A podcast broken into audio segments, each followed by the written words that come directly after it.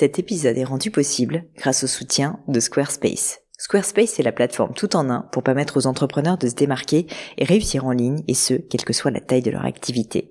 Pourquoi est-ce que j'ai choisi Squarespace comme sponsor du podcast? D'abord parce que je sais qu'ici vous êtes très nombreux à entreprendre, avoir un podcast ou un projet qui nécessite d'être valorisé sur un site web.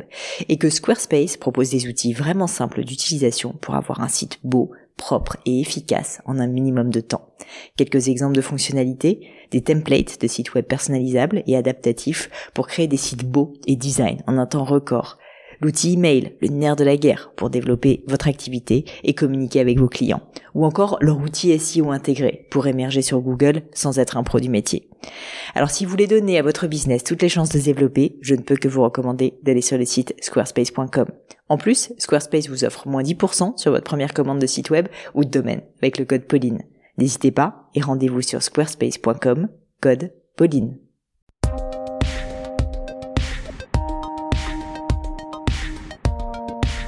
Hello, hello, ici Pauline Agneau, j'espère que vous allez bien et bienvenue dans un nouvel épisode du podcast. Alors pour ceux qui ne savent pas, toutes les semaines je vais à la rencontre de personnalités toutes plus exceptionnelles les unes que les autres, des chercheurs, des scientifiques, des entrepreneurs, des pâtissiers, des cuisiniers, des musiciens, j'en passe. L'objectif de toute cette histoire, c'est tout simplement de vous aider, de m'aider aussi à ce qu'on devienne tous ensemble la meilleure version de nous-mêmes. Et cette semaine, j'ai le grand plaisir d'accueillir sur le podcast Anne-Hélène Claire. Alors c'est un épisode un peu particulier parce que Anne Hélène est neuropsychologue. Qu'est-ce que c'est que ça? Ben, Ça veut dire concrètement qu'elle est psychologue de formation, mais aussi docteur en neurosciences, en l'occurrence à l'Institut du cerveau et de la moelle épinière. Vous pouvez imaginer que notre conversation est évidemment passionnante, d'autant plus que Anne-Hélène est spécialiste, entre autres, des TOC. Vous savez, ces fameux troubles obsessionnels compulsifs, ce dont on a donc beaucoup parlé dans le courant de cet épisode, pour vraiment faire, si vous voulez, une sorte de masterclass, parce que finalement, ce que nous explique Anne-Hélène, c'est que le TOC est quelque chose de beaucoup plus commun qu'on ne croit que beaucoup plus de personnes sont touchées par cette affection qui les fait souffrir et donc on peut les aider à se soigner et à prendre conscience justement de ce souci. C'est pour ça qu'on a abordé le sujet de qu'est-ce que c'est qu'un TOC, comment est-ce qu'on le distingue d'une habitude bien ancrée, comment est-ce qu'il se développe, comment est-ce que ça naît, est-ce qu'il y a un terrain génétique finalement, est-ce qu'il y a des personnes plus sujettes les unes que les autres ou est-ce qu'au contraire, bah, c'est quelque chose qui arrive, on va dire, suite à un traumatisme quel qu'il soit Est-ce qu'on peut se guérir également d'un TOC C'est évidemment une question à laquelle on a voulu répondre ensemble. Bref, un épisode vraiment très intéressant sur ce thème et je vous invite d'ailleurs à consulter le travail euh, d'Anne-Hélène dans ce domaine et puis surtout, surtout bien sûr, si vous sentez que vous êtes potentiellement concerné, à aller euh, voir l'Association française des personnes souffrant de troubles euh, donc obsessionnels compulsifs qui s'appelle l'AFTOC, A-F-T-O-C, que je vous mets également dans les liens de, de cet épisode, donc aftoc.org, qui pourra, je suis sûre, vous aider. Mais on n'a pas que parlé que de TOC dans cette histoire, on a également parlé de son nouveau livre qui s'appelle Devenez votre propre psy, qu'elle a coécrit avec Vincent Tribou et qui est également très intéressant puisque finalement, il va plutôt traiter de tous les petits ennuis, de tous les petits problèmes qu'on va avoir au quotidien dans sa tête et comment réussir justement à s'en sortir le plus facilement possible. Bref, un épisode, je crois, très intéressant. En tout cas, j'ai pris beaucoup de plaisir à avoir cette conversation avec Anne-Hélène mais je ne vous en dis pas plus et laisse place à ma conversation avec Anne-Hélène Claire. Bonjour Anne-Hélène. Bonjour. Ravie de vous accueillir sur le podcast. Eh ben, merci à vous de m'avoir invité. C'est un grand plaisir. J'ai plein de questions. Regardez cette feuille interminable que j'ai devant moi. Alors, je vous propose qu'on commence par parler de votre parcours et ensuite j'aimerais faire une petite masterclass à la fois sur votre dernier livre et puis sur les TOC, qui est un mmh. sujet que j'ai jamais abordé sur le podcast et que évidemment je sais que vous allez nous rendre passionnant. Donc peut-être pour commencer, ma première question, c'est simple, c'est est-ce que vous pouvez m'expliquer d'où euh, vous venez et puis comment vous êtes tombé dans le monde euh, de la psychologie, psychiatrie et plus spécifiquement, on va dire, des troubles du comportement? Alors, j'ai envie de vous dire par hasard. Ouais. Mais quelquefois, le hasard fait bien les choses. Euh, j'ai commencé euh, effectivement des études de, de psychologie. Euh, vraiment par hasard, je vais vous dire, c'est un peu honteux, hein, mais c'est pas grave, on a le droit de dire des choses on a honteuses. Le droit de dire des choses honteuses, ça, c'est entre nous. Il faut, faut s'affirmer. Moi, j'ai fait ça parce que ma meilleure amie partait en psycho. Et, vous vouliez être avec elle. Voilà. Et je me suis dit chouette, comme ça on va être coloc. Et puis euh, j'hésitais entre euh, faire de l'anglais parce que j'aime beaucoup, euh, j'aimais beaucoup l'anglais aussi euh, à l'époque. Et puis voilà, je, je savais pas trop. Et en fait, on m'a dit oui, mais viens en psycho, il y a plein d'anglais, tu verras. J'aimais bien les maths aussi, j'aimais plein, enfin voilà, un peu, j'aimais plein de choses. et Et finalement, en psycho, je me suis vite aperçue que ce qui m'intéressait dans les matières qu'on nous proposait, c'était plutôt les matières scientifiques, donc les statistiques. Euh, à l'inverse de, de, tous mes collègues, hein, Mmh. je, qui détestaient ça. ouais, ouais. Mais vous, vous aviez fait des, alors pas, bah, le, le bac et tout, plutôt Ouais. S, enfin pour les personnes. euh, D'accord. Donc en plus, euh, pas de prédestiné à faire Non. des maths, quoi. Bah non. Ah j'ai beaucoup aimé les statistiques. Je trouvais que c'était extrêmement logique pour moi. Ça, voilà, c'était très fluide et euh, et les neurosciences. Et là, je me suis dit, c'est passionnant ce qui se passe dans le cerveau. Et euh, à partir de ce moment-là, euh, je me suis dit bon, je vais peut-être rester en psycho. Finalement, le Voilà. hasard fait bien les choses. Finalement. Et puis, euh, donc j'ai commencé mes études de psycho à, à Aix-en-Provence. Euh, et je suis ensuite partie à Paris parce que euh, j'avais envie de peut-être de m'intéresser à la recherche et j'ai vu euh, qu'il y avait euh, beaucoup de professeurs euh, qui écrivaient des Hmm. livres, qui, euh, qui enseignaient à Paris. Et donc je me suis dit, il faut que je me rapproche de ces gens-là. Donc je suis arrivée ensuite à Paris en psycho et là j'ai continué euh, les neurosciences et je me suis de plus en plus radicalisée, on peut dire ça comme ça, où je suis carrément, euh, je suis arrivée dans un master 2 de neurosciences, euh, toujours un peu en psycho mais quand même de neurosciences. Et après euh, j'ai été, euh, j'ai eu la chance parce que euh, vraiment c'était une grande chance d'arriver dans l'équipe euh, du professeur Mallet et professeur Agide à l'époque, qui était un grand, un grand neurologue et un grand psychiatre, qui m'ont accueilli en stage à la pièce Salpêtrière. Euh, et là, je suis tombée dans un super service, une super équipe qui mêlait euh, de la clinique, donc vraiment où on voyait les patients, où on apprenait à être au contact des patients, et aussi de, de la recherche. C'était beaucoup de chercheurs, euh, des médecins qui avaient une super renommée internationale. Enfin voilà, vraiment. euh, et, euh, il se trouve que euh, ils étaient en train de, de mettre en place un protocole euh, sur les TOC. D'accord. Ils m'ont dit Donc, ça encore hasard. t'intéresse Voilà, encore un hasard. Ils m'ont dit ça t'intéresse? Je suis bah ouais, Qu'est-ce que c'est? Mais pourquoi Voilà. pas? On y va. Euh, j'étais j'étais très intéressée par ces liens entre le cerveau et le comportement. Hmm. Et, et donc là, justement, c'était euh, c'était notamment des études où on allait euh, essayer de, de mettre en évidence ce qui se passait dans notre cerveau quand on avait des TOC. Et donc j'y suis allée. Et en fait, je me suis passionnée pour ça. Euh, tellement passionnée que j'ai laissé de côté la psychologie et j'ai fait un doctorat de neurosciences. Euh, où vraiment là, on, on était plutôt dans Entre le un petit côté peu dans le dur, là. Voilà, un petit peu plus dur, un peu un peu neuro. euh, euh, et tout en gardant quand même mon activité de psychologue clinicienne à côté. Donc je voyais aussi des patients, j'ai commencé à me former à la thérapie cognitive et comportementale, toujours en m'orientant un petit peu plus vers les gens qui ont des, qui ont des TOC. Hmm. Et puis, euh, donc là, c'est, oui, on peut durer longtemps hein, sur mon parcours. Non, non, mais c'est hyper intéressant. Vous aurez le droit de couper. Je ne coupe jamais rien, vous le saurez. et, euh, et donc, à la suite de ça, euh, donc j'ai obtenu ma thèse de neurosciences. Euh, j'étais j'étais très contente et euh, et je me suis dit mais est-ce que c'est vraiment ça que tu as envie de faire euh, de ta vie? Est-ce que j'aimais beaucoup l'enseignement j'aime beaucoup la recherche j'aime beaucoup la clinique donc je me destinais plutôt vers une carrière universitaire Ouais. Euh, il manquait un truc. Et là, j'ai commencé à regarder, à fouiller un petit peu, et je suis tombée sur une passerelle entre euh, un doctorat euh, scientifique et les études de médecine. Et donc, je suis arrivée en médecine. Donc, j'ai repris des études de médecine en troisième année. Il y a un petit concours à passer, euh, enfin, ouais, un concours. à Un vrai concours, ouais. voilà. à passer pour euh, pour arriver euh, en troisième année. Et ensuite, euh, bah, j'ai j'ai continué mes études, euh, j'allais dire presque comme tout le monde. Ouais. Puisqu'à à côté de ça, je continue à faire un peu de recherche, je continue à voir des patients qui avaient des TOC, j'ai continué à écrire des livres. Euh, et voilà. Et aujourd'hui, donc, je suis euh, interne en médecine, en psychiatrie. C'est pas original, mais c'est cohérent avec le parcours. Euh, Et qui vous permet voilà. de continuer à avoir une expérience clinique, justement. Exactement. Mm. Et puis à apprendre aussi, c'est toujours pareil, c'est à, à moduler le comportement, mais euh, d'une façon encore différente, avec des médicaments. Hmm. C'est passionnant. J'aimerais parler du livre, mais avant ça, si ça vous va, euh, Anne-Hélène, je me suis dit que peut-être que beaucoup de gens sont dans mon cas, beaucoup de gens qui nous Ouais. écoutent et ne savent pas vraiment ce que c'est que les TOC, d'où ça Ah. vient, pourquoi, qui euh, peut être soumis à des TOC, comment on s'en sort aussi. Est-ce que c'est vraiment si grave que ça ou est-ce qu'on peut vivre heureux avec des TOC Bref, Mm. j'ai mille Mm. questions pour vous. Je pense que c'est un sujet qui est souvent euh, pas énormément abordé, en tout cas Oui. pas beaucoup dans les podcasts. Et, et du coup, je voulais faire une petite masterclass, si vous l'acceptez, sur le thème des TOC avant qu'on parle euh, de votre dernier livre, donc devenez votre propre euh, psy avec Vincent Tribou. D'abord, est-ce que vous pourriez commencer par définir c'est quoi un TOC? Ah, ça c'est important. Bah oui. Alors, on entend parfois, on a tous des TOC. C'est pas vrai. Hmm. Donc TOC, ça veut dire trouble obsessionnel compulsif. Et bon, il y a le- quand même obsessionnel et compulsif voilà. dedans. donc, Mais euh, le T bon. de trouble, il est important parce que ça veut dire que ça me gêne, ça Hmm. m'handicape au quotidien. C'est un souci pour moi.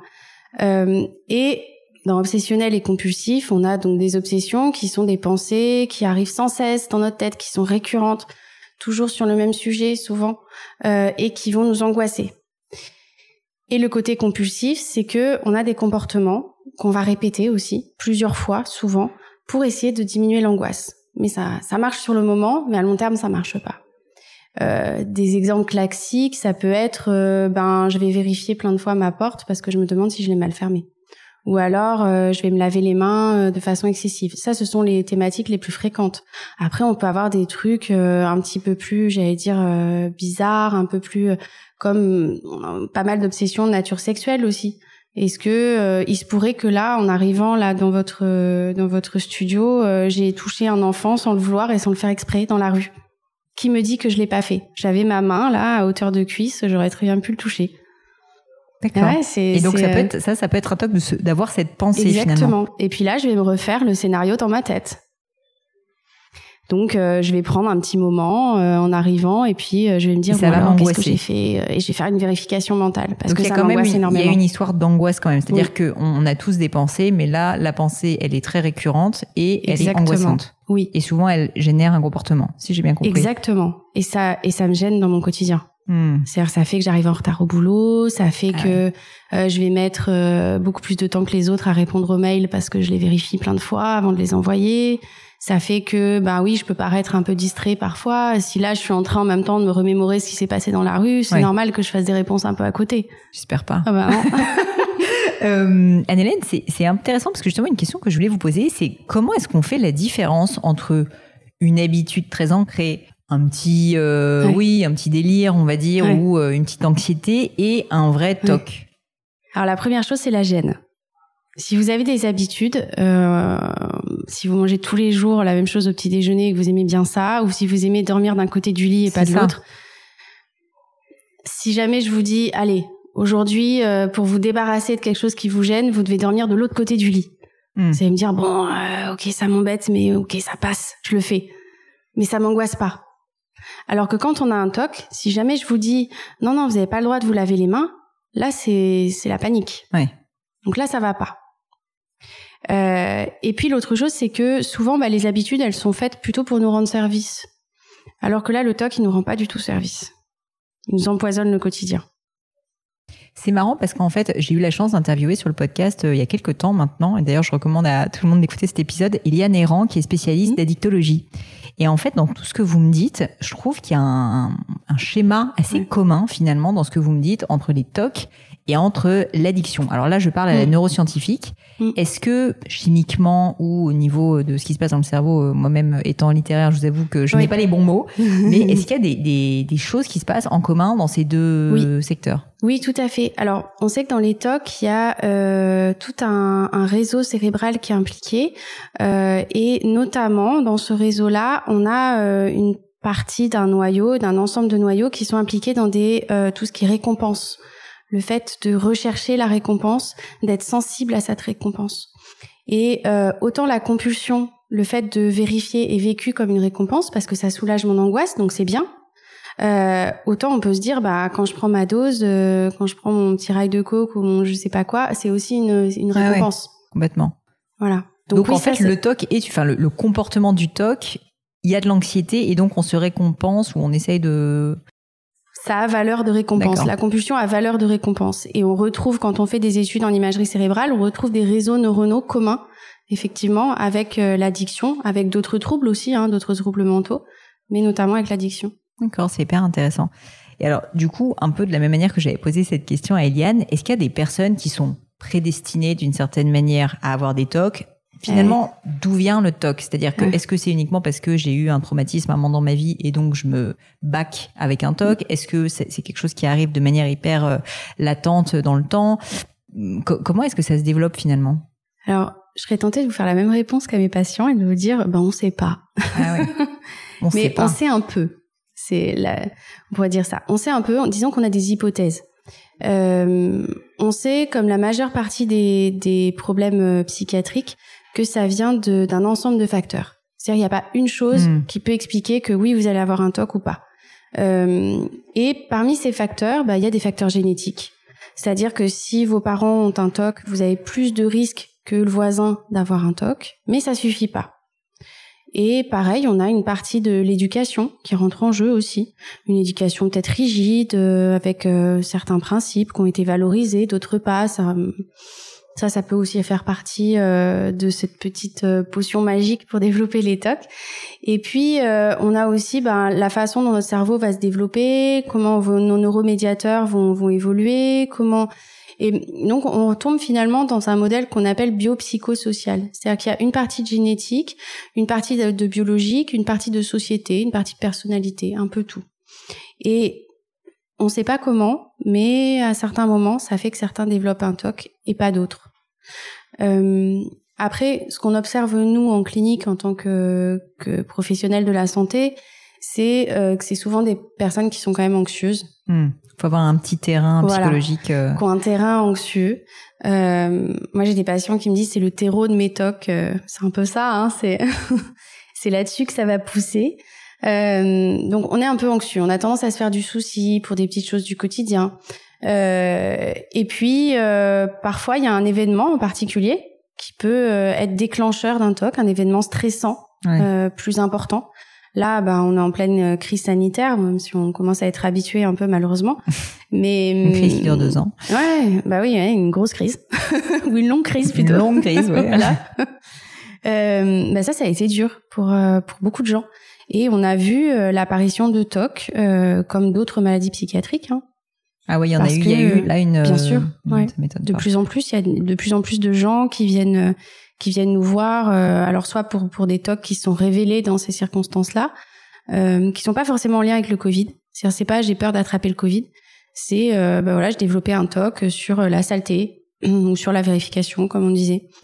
Euh, et puis euh, on a aussi pas mal de, de personnes qui viennent nous voir. euh, moi, j'en ai quelques-unes là à l'hôpital en ce moment sur euh, sur des burn-out, hein, des épuisements professionnels qui sont épuisés parce que bah, le télétravail, on a du mal à définir les horaires, à limiter ses horaires. euh, Peut-être qu'on en demande beaucoup. Il y a aussi le stress d'être viré. Enfin, Et donc ces personnes-là sont plus sujettes ensuite à développer des TOC justement parce qu'elles sont psychologiquement euh, instables à ce moment-là? Alors, oh, j'allais dire oui, comme, enfin, du, du moment qu'on a une fragilité psychique, Mm. on va être plus plus plus sensible euh, et donc on aura plus de risques de développer une autre maladie psychique quelle qu'elle soit. Est-ce que euh, est-ce qu'au moment où on n'est pas bien, mettons qu'il y ait effectivement un événement déclencheur, etc. Je je- j'arrive pas trop à me à me dire à quoi ressemblent les premiers jours d'un moment on développe un TOC. Je sais pas si je suis claire. Ouais, ce que je je veux dire, c'est est-ce qu'on passe tout d'un coup de je n'ai pas de TOC à j'ai un TOC et je suis complètement compulsif, ou est-ce que Mm. c'est quelque chose qui se fait de manière assez graduelle? Eh ben, euh, encore une fois, il n'y a pas, il y a pas vraiment de réponse claire là-dessus. C'est, c'est pas euh, tout ou rien. La plupart du temps, on peut dire que le TOC évolue de façon progressive, insidieuse. Ça commence souvent dans l'enfance, Mm. euh, par euh, des petits, des petits rituels. euh, ça peut être, euh, allez, je vérifie mon cartable avant de partir à l'école. euh, Je demande plusieurs fois à maman si ça va, j'ai pas fait quelque chose de mal. Mais bon, ça gêne pas trop. Donc là, on n'est pas pas dans un TOC, on est plutôt dans quelques symptômes, Mm. mais qui sont gérables.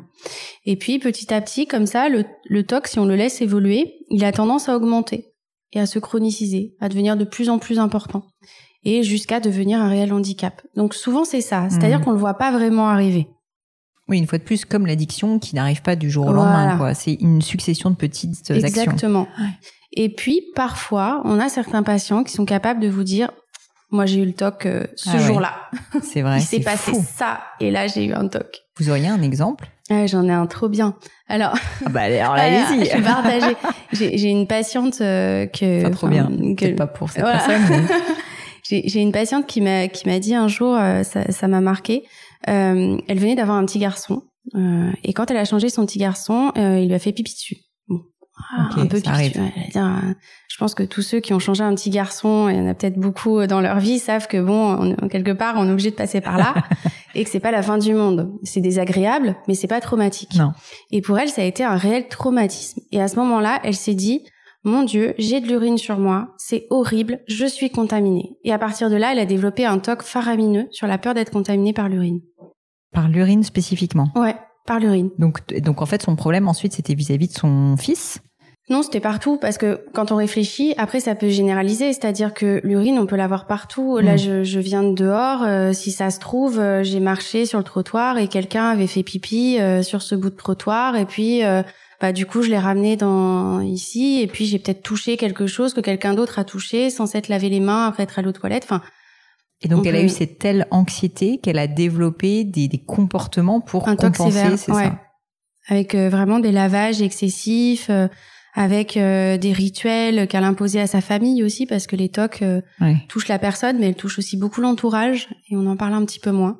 Et là, elle imposait à son mari et à ses enfants euh, des vraiment des scènes où elle les faisait déshabiller, puis se rhabiller, puis se laver. Se... Vous me faites une belle transition, Anne-Hélène, parce que je voulais justement parler un peu de la famille, des amis. moi, j'ai été en prépa et il se trouve qu'en mmh. prépa, j'avais un de mes collègue de prépa qui avait un TOC. Vous mmh. savez, ces TOC oraux. Il n'arrivait pas à se retenir. Et donc, en fait, euh, c'est un peu terrible d'ailleurs parce qu'il y avait, je pense, pas mal de... de euh, on se moquait un peu de lui. Enfin, mmh. voilà, c'était c'était pas facile, je pense, pour lui. Et euh, évidemment, plus les gens se moquaient de lui, bah, plus il était anxieux et donc plus son TOC était sévère. Et donc, c'était assez terrible comme situation. Et je me rappelle de ça parce qu'en fait, je me suis dit, cette personne-là devait souffrir, mais son entourage, alors la classe en l'occurrence, mais aussi évidemment sa famille devait beaucoup souffrir. Et donc, je voulais savoir euh, quelles sont euh, les choses euh, en tant que famille, en tant qu'ami, en tant que conjoint, en tant qu'entourage euh, qu'on peut faire. Comment est-ce qu'on réagit face à quelqu'un qui est bloqué dans une situation de TOC? Alors, je sais pas si c'est d'un TOC ou d'un tic que vous parlez. Alors, parce bah, que alors, expliquez-nous. voilà. Je ne sais pas. Alors, c'est vrai que euh, l'éthique, ce sont ce qu'on appelle les comportements semi-volontaires. Euh, mais qui sont pas tout tendus par une anxiété. Et souvent, euh, on voit ça, des petits tics oraux, genre des petits cris, des petits grognements, des raclements de gorge. Euh, voilà, on peut voir ça. Les tics moteurs euh, qu'on voit, bah, c'est par exemple les clignements d'yeux, les petits mouvements d'épaule comme ça. Et donc ça, ça n'est pas un toc. Ça, c'est des tics. Et ça veut dire quoi, tic? Alors, bah, euh, rien. Enfin, c'est c'est pas. Il y a le TOC et le tic, quoi. Voilà, non, le TOC c'est trouble obsessionnel compulsif. Le tic c'est un mot en soi. Enfin, euh, c'est un nom commun. Ok, d'accord. bah, écoutez, vous m'apprenez quelque chose. Et euh, c'est vrai quand on regroupe ces tics avec des tics moteurs et des tics vocaux, on appelle ça la maladie Gilles de la Tourette, hmm. souvent.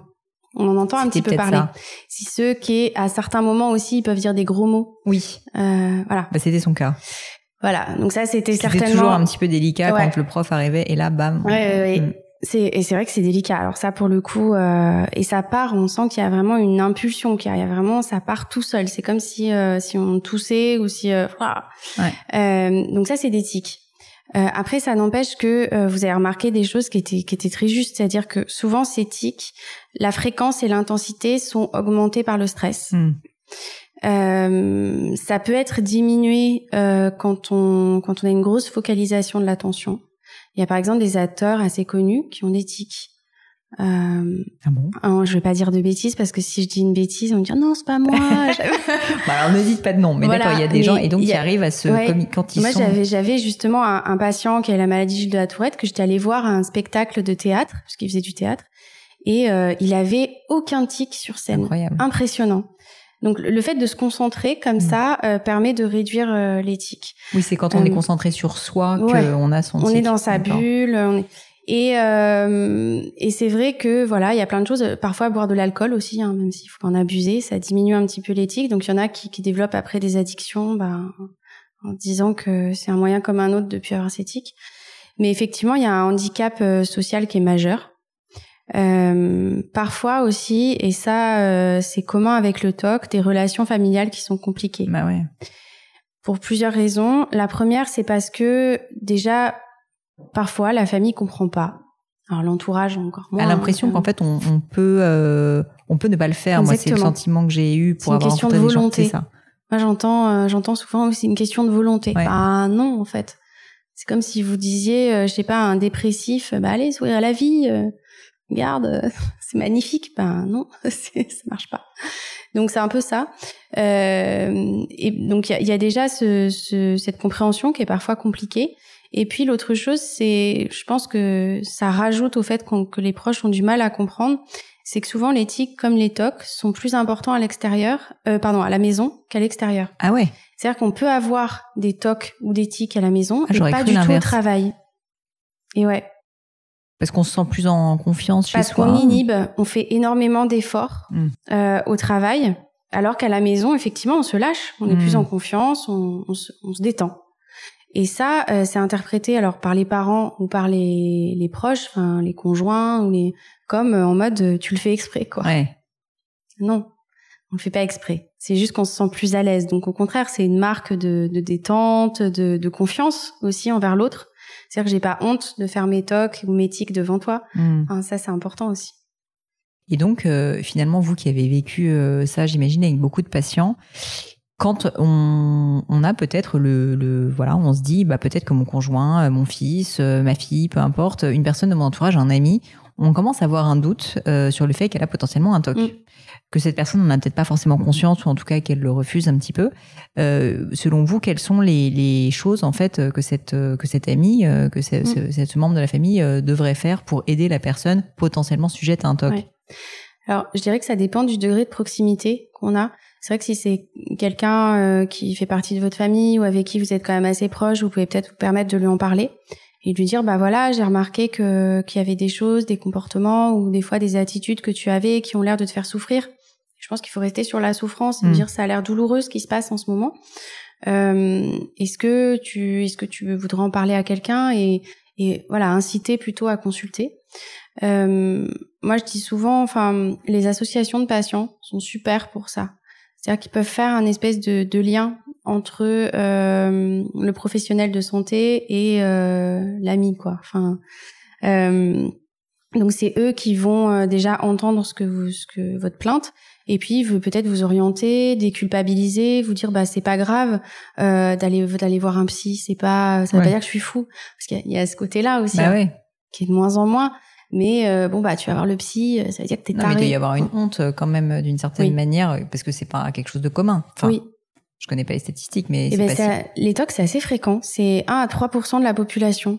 Ah ouais. Donc euh, Donc, je sais pas, quand on a plein d'amis Facebook ou LinkedIn, Il y en a sais forcément un. Et voilà, il y en a il y en a un ou deux qui se baladent.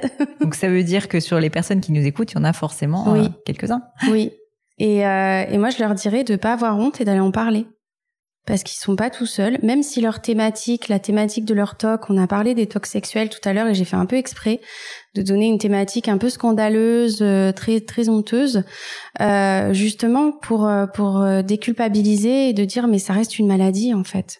Peu importe à quoi on pense, peu importe la la tonalité de nos pensées et le contenu de ces pensées, euh, le fait est qu'elles sont intrusives, on les contrôle pas. On aimerait bien s'en débarrasser, mais on n'y arrive pas. C'est pas votre faute. Je, je, je rentre dans un sujet du coup peut-être un petit peu euh, complexe, euh, mais, mais euh, l'exemple que vous avez pris tout à l'heure, il était euh, effectivement euh, assez euh, fort. Mm. Et en fait, du coup, ça me fait penser à une question. Je ne sais pas si vous pouvez y répondre, mais est-ce que les pédophiles, pour ne pas les nommer, Ouais. euh, sont en fait des personnes qui ont des tocs d'une certaine Mais manière non. assez souvent, ou ça n'a rien à voir? Ça a rien à voir. Mais c'est intéressant de poser ça parce que c'est la question que se posent beaucoup de patients. Ouais. Genre, je suis peut-être un pédophile en devenir, Ouais. par exemple. Et c'est là où il faut bien faire la différence entre avoir envie d'eux et avoir peur d'eux. Moi, j'ai pas dit euh, j'avais envie de Mmh, toucher voilà enfant. de toucher des enfants dans la rue et donc je me suis positionnée devant chez vous en attendant qu'il y ait des enfants qui passent. Ouf. je vous ai pas dit ça. Non. Je vous ai dit euh, déjà, euh, je suis angoissée, je me suis sentie pas bien parce que je me suis dit peut-être que, et là on est sur des hypothèses, sur de la peur, sur de l'anxiété. D'accord. Peut-être que j'ai fait ça et ce serait grave, ce serait une catastrophe. Et donc j'ai besoin de me rassurer pour ça et donc de me remémorer. Voilà. D'accord, très clair. Donc ça c'est bien différent. Donc bien sûr, on n'est pas un pédophile en devenir, on n'est pas on n'est pas fou non plus euh, parce qu'on a cette impression parfois de perte de contrôle des pensées. Non, on n'est pas fou, c'est une maladie. Alors, qu'est-ce qu'on fait justement quand on a cette maladie? C'est-à-dire que qu'est-ce qu'on fait quand on se rend compte que potentiellement, soit on a le TOC, soit on sent qu'on a le potentiel un jour de le développer parce que on a des réflexes d'anxiété qui font qu'on a des Ouais. comportements euh, un peu euh, compulsifs. Ouais, alors je dirais que la, la première chose c'est d'en parler. Ça c'est euh, hyper important. Après, en parler à qui? C'est la question. Alors, on peut conseiller dans un premier temps d'aller se renseigner auprès de l'AFTOC, qui est l'Association française des personnes souffrant de TOC. Eux, ils ont l'avantage d'avoir vraiment un réseau assez important. ils connaissent les professionnels dans leur région parce que, ben oui, c'est vrai qu'à Paris, on a quand même des professionnels qui s'occupent de ça, mais on peut avoir des régions où c'est plus compliqué. donc eux, ils savent. Ça, c'est la, première chose. Et puis après, on peut aussi tout simplement en parler à son médecin traitant. Mmh. On l'oublie parfois dans la chaîne. C'est-à-dire que lui, il est formé, hein, c'est un médecin comme, comme, dire, comme les autres. Euh, et euh, il sait très bien ce que c'est que les TOC et il est capable de d'orienter peut-être vers un, un, psychologue ou un psychiatre en fonction de la sévérité de ce qu'il voit. C'est-à-dire que si vous me dites, euh, euh voilà, je viens vous voir, docteur, parce que ça fait 20 ans que j'ai des TOC, et on en voit, hein, ça fait 20 ans que j'ai ça et euh, je me demande si c'est pas des tocs. J'en ai là. Hmm. Et en plus, je commence à avoir le moral qui est vraiment dans les chaussettes parce que je me rends compte que j'arrive plus à faire les choses comme avant. Euh, bon, il va se dire, allez, on va peut-être euh, vous diriger vers un psychiatre. Donc là, vers un médecin qui va pouvoir vous prescrire des traitements qui vont aider. Si par contre, il voit que vous n'êtes pas trop déprimé, que ça fait pas trop longtemps que vous avez des tocs, là, peut-être plus vers un psychologue qui va faire une thérapie. Après, il y a une question de choix. Il y a aussi des personnes qui ne veulent pas de médicaments hmm. et d'autres qui veulent pas de faire de thérapie. Donc, voilà, vous posez la question. Euh, en tout cas, on a euh, la haute autorité de santé recommande ces deux, deux médicaments, enfin ces deux traitements en premier, les médicaments d'une part et euh, la psychothérapie. Et il y a une chose qu'il faut dire qui est importante sur les médicaments, c'est que euh, les médicaments qu'on donne en premier, c'est des antidépresseurs à des doses plus importantes que dans la dépression. Et souvent, les patients euh, vous disent non, non, moi j'ai pas besoin d'antidépresseurs, je suis pas déprimé. C'est aussi des médicaments anti-toc, sauf qu'ils ont le nom d'antidépresseurs. Donc ça, faut, faut faire attention à cette petite subtilité euh, qui parfois freine à la, à la, prise du traitement. Mais est-ce qu'on peut s'en sortir quand on a un TOC? Là, euh, mettons que moi, justement, j'ai un comportement où je nettoie toujours parce que j'ai peur mmh. bah, d'être contaminée. Est-ce que même si c'est sévère, j'ai quand même une lueur d'espoir, il faut quand même le dire, de un jour ne plus avoir en permanence ça au fond de ma pensée? Oui. Alors, globalement, encore une fois, ça dépend de la sévérité, ça dépend depuis quand vous avez des tox, ça dépend aussi du parcours que vous avez fait. Peut-être vous avez essayé plein de traitements. Mais on a, je dirais, plus d'une chance sur deux de se débarrasser de son toc. Ah ouais, c'est énorme, une chance sur deux. Ah oui, oui. Donc en fait, il faut en parler. Ah bah oui, on peut s'en débarrasser. Euh, encore une fois, ça dépend des cas. C'est-à-dire qu'il y, a des personnes qui vont avoir des tox qu'on appelle sévères et aussi résistants. C'est-à-dire qu'on va essayer plein de médicaments différents, parce qu'il n'y en a pas qu'un, hein, il y en a plein, euh, et on, ça va pas marcher. Euh, on va essayer plusieurs thérapies, ça va pas marcher. ça, ça arrive, hein, il n'y en a pas beaucoup. Euh, je sais pas, il doit y en avoir à peu près 10%, mais bon, voilà. Ouais. Et donc en fait, si je comprends bien, ensuite on va parler plutôt de votre livre et, changer de sujet, mais pour terminer sur les mmh. tocs, si je comprends bien, en tout cas, euh, ce qui, ce qui me, ce qui me frappe dans votre discours, c'est que le TOC, c'est quelque chose de plus fréquent qu'on ne croit, mm. que beaucoup de gens, en fait, ont des TOC, mm. et que c'est très stigmatisé. Et finalement, si je lis un peu entre les lignes, mais vous allez me dire si c'est bien correct, en fait, souvent, les gens ont peur, un, de l'assumer, et deux, de le dire, et donc, en fait, ne seront jamais, jamais soignés. C'est ça, c'est une réalité, ça? On se fait pas soigner quand on a un TOC? Alors, il y en a qui se font pas soigner euh, par euh, par honte, euh, par méconnaissance, de moins en moins. Hein. Ça, ça a été euh, euh, assez diminué cette méconnaissance avec les émissions grand public. à l'époque, c'était de la rue, ce genre de choses qui passaient sur France 2 où on montrait vraiment des des cas assez importants. Mais moi, j'ai plusieurs patients qui ont fait leur autodiagnostic grâce à ces émissions. Donc, d'où le fait, l'importance d'en parler, même si c'est très vulgarisé, c'est pas grave. On a entendu à un moment donné, et puis on se dit ah mais moi aussi j'ai ça. Voilà. Ouais, puis pas être stigmatisé au sens, euh, je veux dire, je l'ai, c'est pas grave, ça peut se soigner. Enfin, c'est grave au sens, oui, c'est embêtant, c'est embêtant, mais ça soigne. Ça soigne, ouais. Ça soigne. Et ça soigne bien. Ça soigne bien. Euh, c'est un peu comme d'avoir une jambe cassée et de dire, bon, bah, c'est embêtant, mais mm. ça soigne, quoi. C'est ça. Ça soigne. Alors, la, la, seule différence avec la jambe, enfin, il y en a avec la jambe cassée. il y a des exemples. mais euh, le, le, processus, effectivement, euh, il y a un processus qui est quand même assez proche.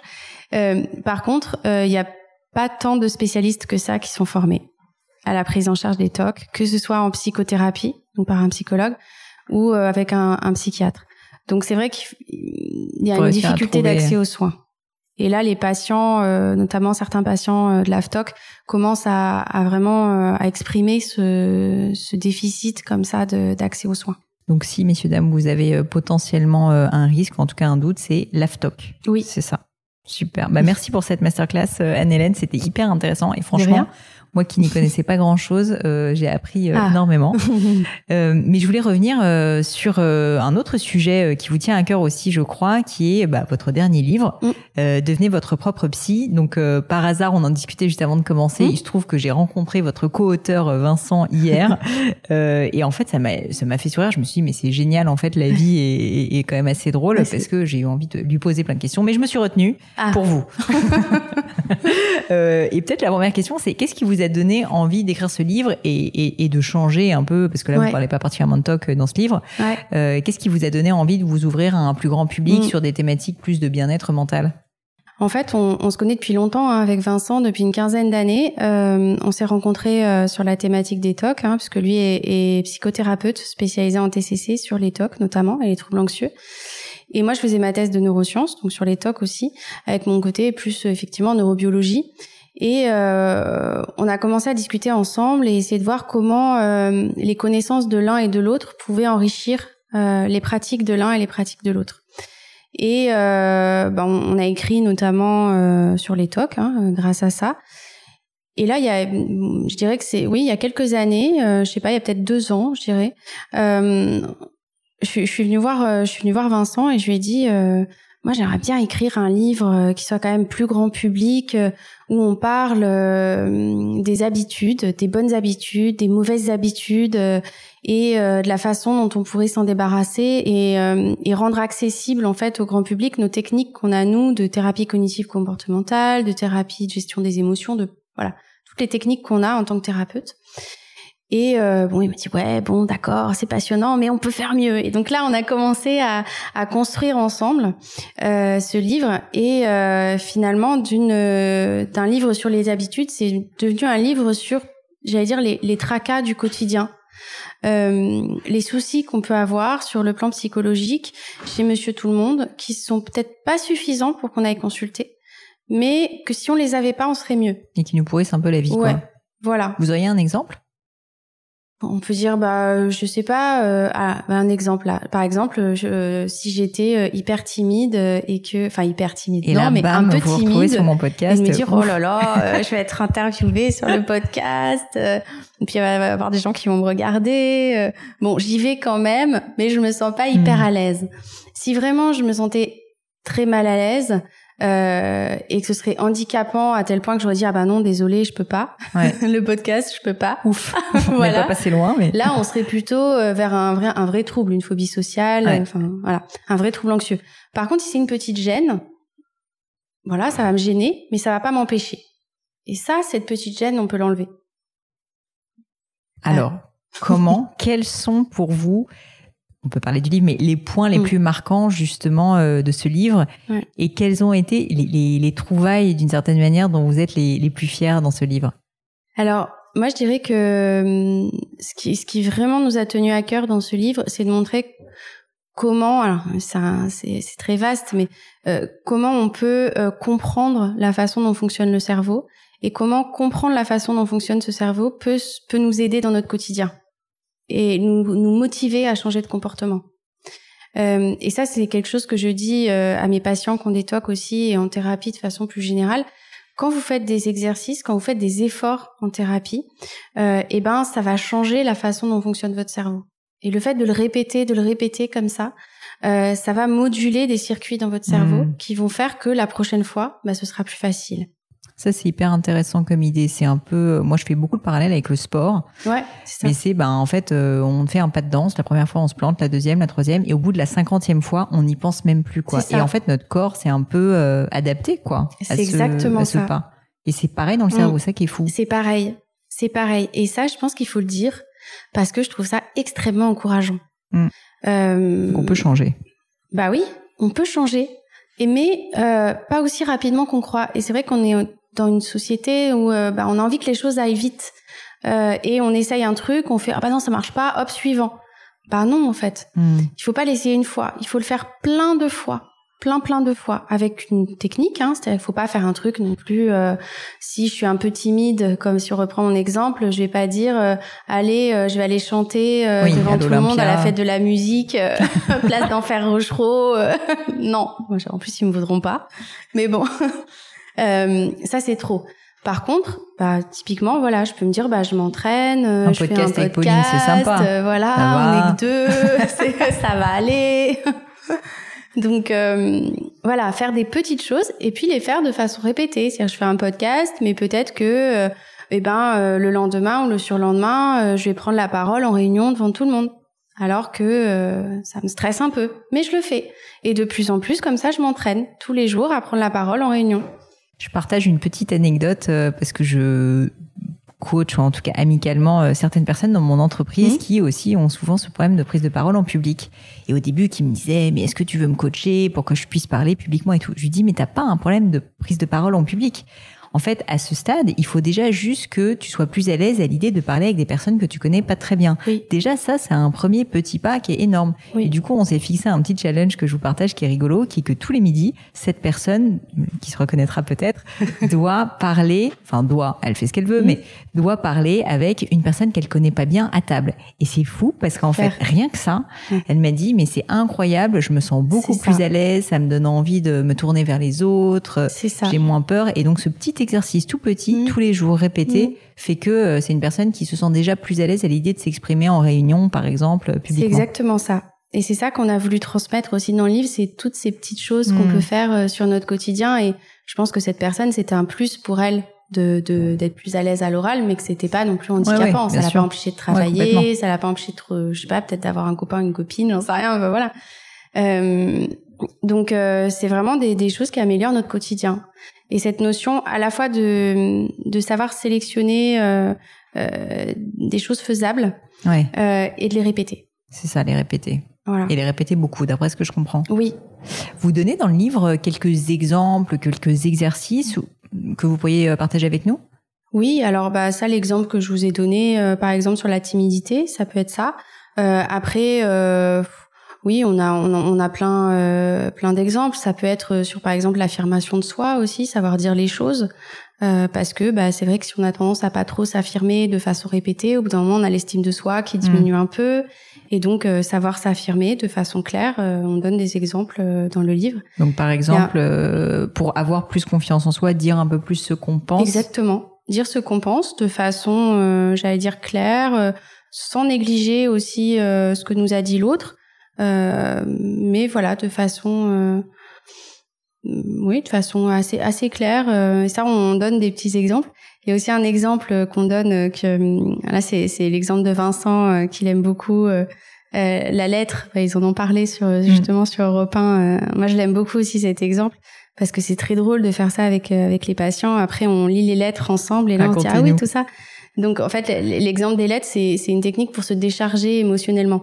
C'est-à-dire que euh, c'est vrai que si moi je vous dis euh, euh, bon bah voilà, il m'est arrivé ça, un tel il m'a dit ça euh, et ça m'a blessé. euh, bon bah euh, voilà, c'est c'est plutôt quelque chose de rationnel. Alors que si vraiment je m'adresse à cette personne avec des mots, il y a même des gros mots, hein, on dit des gros mots dans le livre, hein, on peut. C'était un exemple. C'était. euh, bah là, on se, on se décharge. Et qu'est-ce que moi je lui aurais dit à cette personne? Et après, moi, ce que je conseille aux patients, souvent, je leur dis, bah, vous prenez la lettre, vous la froissez, ou vous la déchirez, vous la jetez à la poubelle, et ça, on n'en parle plus, quoi. C'est Mm. tout est sorti, tout est évacué, et ça fait un bien fou. C'est dingue, hein C'est des petites choses comme ça, des Mm. petites euh, qui sont pas compliquées, hein. Euh, je voulais vous euh, parler de manque de confiance en soi parce que c'est quelque chose euh, que beaucoup de personnes vivent, Oui. euh, évidemment. Et puis à différents moments de la vie, enfin voilà.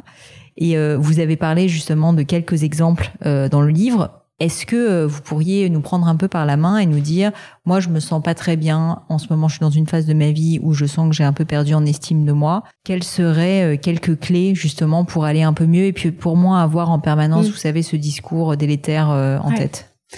Alors, je dirais qu'il y a déjà, il faut comprendre d'où ça vient. Parce que, enfin, d'où ça vient. On va pas se lancer dans 10 ans de psychanalyse, hein.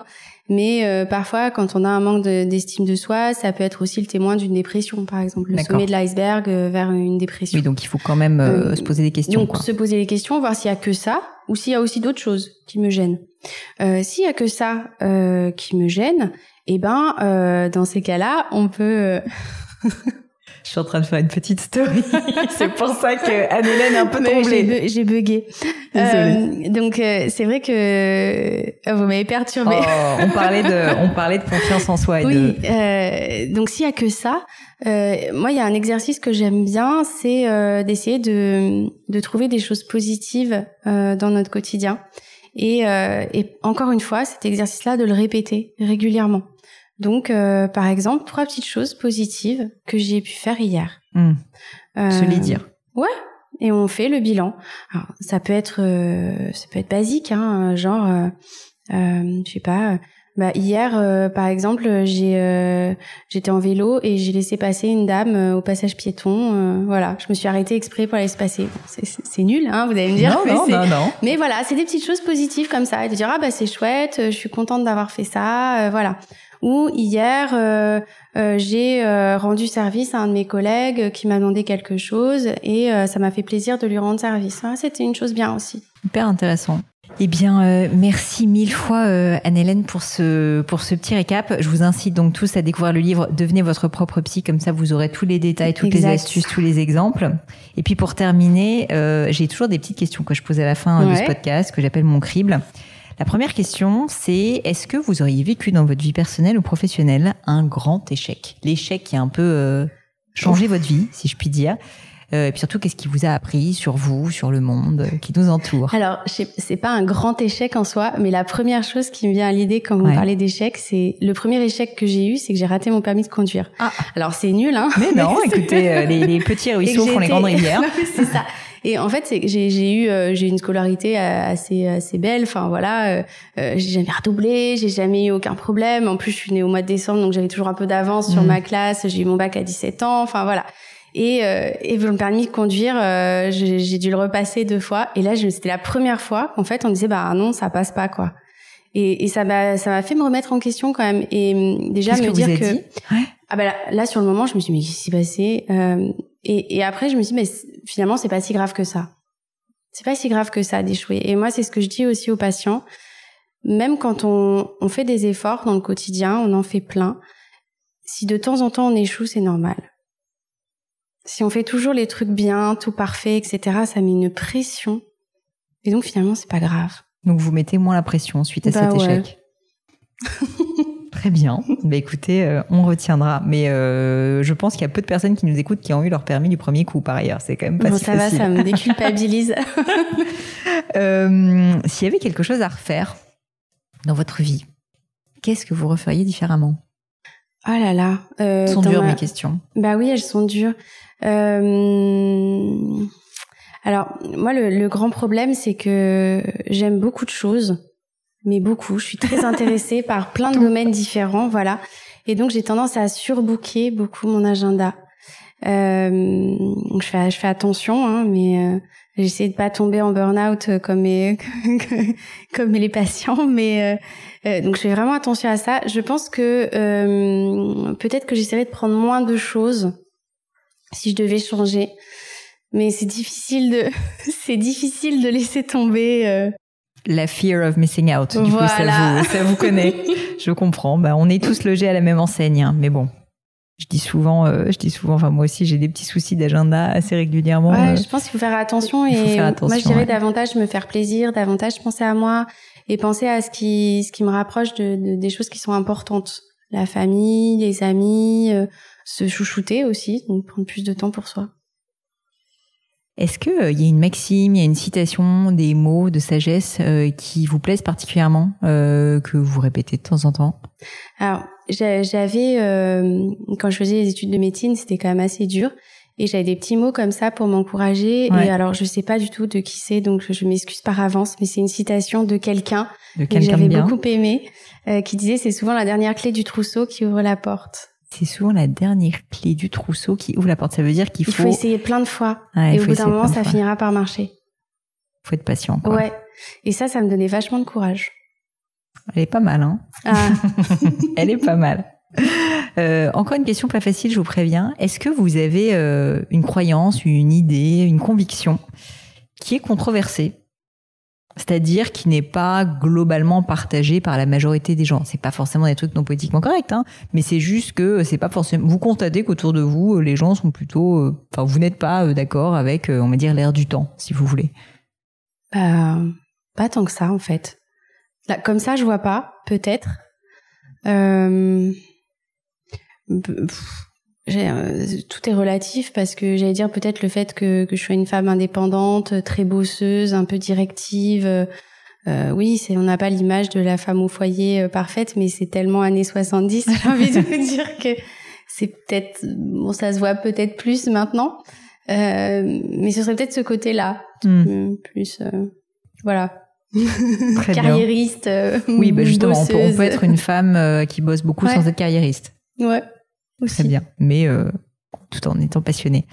Euh, et ma dernière question, c'est une question euh, littéraire, parce que j'adore euh, moi-même lire. J'ai même un book club sur ce podcast, pour tout vous dire. Euh, Est-ce qu'il y a un livre ou deux livres qui vous ont particulièrement marqué dans votre vie que vous pourriez euh, bah, partager avec nous, nous décrire, nous donner envie de lire peut-être? Alors, euh, déjà, moi, je lis pas beaucoup de livres. euh, Enfin, les romans, je les ai lus avant. euh, J'allais dire quand j'avais le temps.